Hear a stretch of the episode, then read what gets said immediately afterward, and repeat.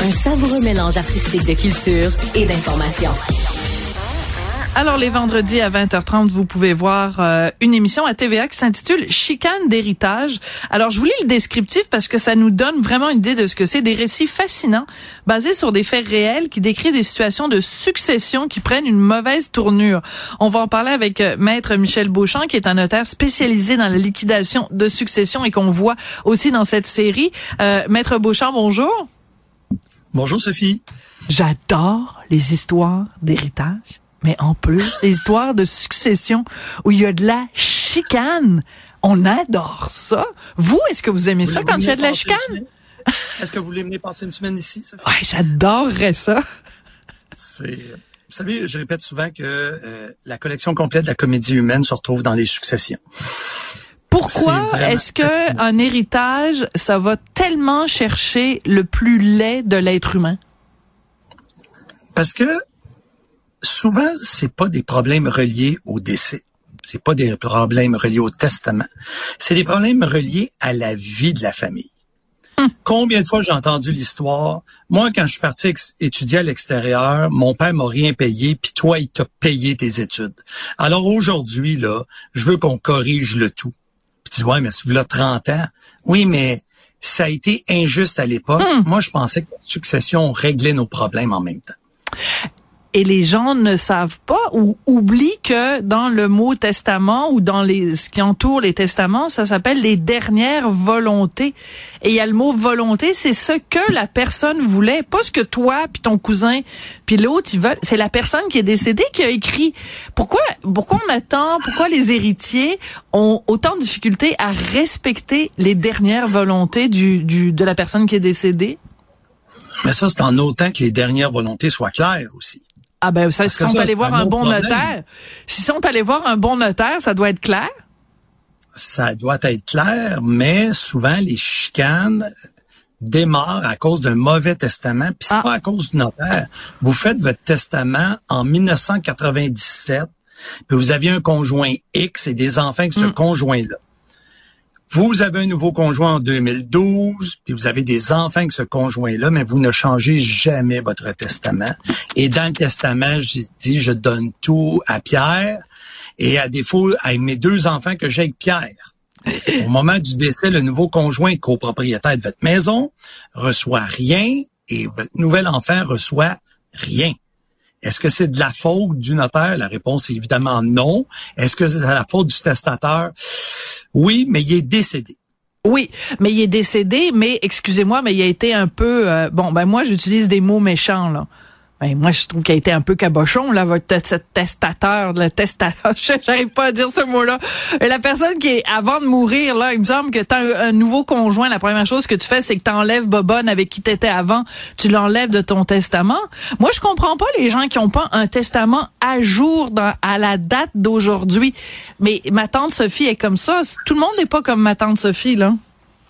Mais voyez, 50% de la population québécoise n'est pas comme ma tante Sophie, c'est-à-dire qu'elle n'a même pas de testament. Fait qu'on commence comme ça.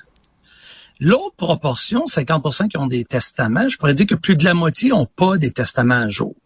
Déjà que ça a pris toute ton énergie pour décider de faire ton testament puis d'en discuter avec tes proches, un coup c'est fait, on met ça dans l'enveloppe, on ferme le tiroir, puis on espère plus en avoir, en en parler. Le problème, c'est que justement, il faudrait qu'à chaque année, tu sortes le testament de l'enveloppe et tu le relises. Tu pas ben ton notaire. Tu le relis puis tu te dis, est-ce que je suis encore avec Sophie ou c'est fini avec Sophie? parlez pas de malheur, vous là. Non, mais je parle d'une autre Sophie. Bah oui, c'est sûr. je change mon testament à ce moment-là. Et les gens ne font pas ça. Et encore tantôt, j'étais avec des clients. Le problème, le testament date de 14 ans. Mais pendant 14 ans, la vie de la défunte a changé, mais mm. le testament n'a pas suivi les changements. Et là, on se retrouve avec des factures fiscales impressionnantes. On se retrouve avec des problématiques que si le testateur était avec nous aujourd'hui, il aurait dit, ben non, c'est pas ça que je veux. Mm. Alors, imaginez la volonté de la personne de 14 ans, puis la volonté de la personne aujourd'hui. vous devez être un psychologue avant tout, je dirais. Avant, évidemment, il faut connaître la loi pour faire le, métier que vous, faites, mais il faut être un psychologue, il faut avoir euh, de l'empathie, il faut être capable de comprendre les gens.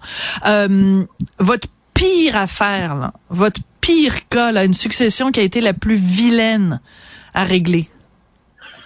Oh mon Dieu. On parler de ma première, première grosse succession. OK. OK?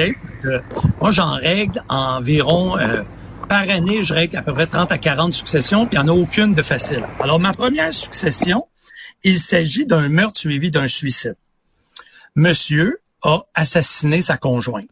Jusque-là, il a assassiné sa conjointe. Monsieur laisse une lettre de suicide en disant, j'ai assassiné un agent ennemi, j'ai décidé de liquider un agent qui me surveillait parce qu'il était convaincu que sa femme était dans les services secrets et elle ne faisait que l'espionner. Et là, ce monsieur-là, quand il a fait ça, il a tué sa femme avec un oreiller et un fusil, puis après ça, il se l'est mis dans la bouche et ses deux enfants dormaient dans la chambre à côté. Ma carrière successorale a commencé ainsi. Donc, ça signifie que au moment où il a commis ces gestes, euh, on peut euh, euh, présupposer qu'il n'avait pas toute sa tête. Donc, est-ce que son testament, à ce moment-là, il là là là là là là, quel casse-tête? Et vous savez que on est indigne d'hériter d'une personne qu'on a atteinte à sa vie. Alors, si vous tuez votre conjoint, vous pouvez pas en hériter. Mais ça, c'est seulement si vous êtes condamné au criminel pour meurtre mais vous pouvez pas être condamné au criminel, vous êtes suicidé. Voilà. Et là là. Imaginez-vous l'impact pour la famille d'être obligé de faire une procédure pour déclarer la personne indigne.